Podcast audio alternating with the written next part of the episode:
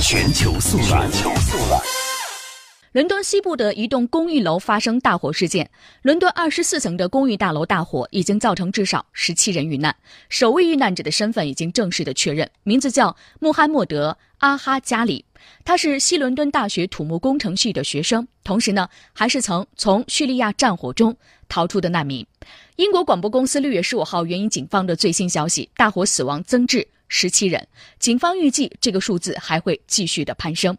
英国首相下令全面调查伦敦居民楼的火灾事件。有逃生者认为，失火的居民楼墙体的材料助长火势，是大火在短时间内迅速蔓延的重要原因。而警方目前没有对这个说法予以回应。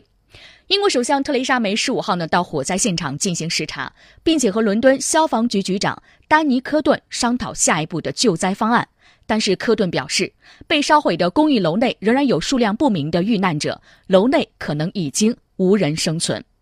而我们看到，在距离失火公寓仅仅几分钟路程的维斯特维体育中心，许多人推着装满各种物资的小推车前来捐赠。体育中心里面堆着大量的瓶装水以及各种食物，当地议会还收到了大量的卫生用品、各种不同大小的鞋子、冬夏的各种衣服以及纸巾。这也是在伦敦的火灾之后，民众踊跃的捐献物资。英国女王已经就此次火灾事件发表声明，向遇难者的家属致以慰问。而伦敦民众呢，在晚上摆放蜡烛来悼念火灾的罹难者。而消防员对整个大楼的二十四层做了简要的搜寻工作。由于担心公寓大楼的安全性问题，全面的搜寻工作目前已经是延迟。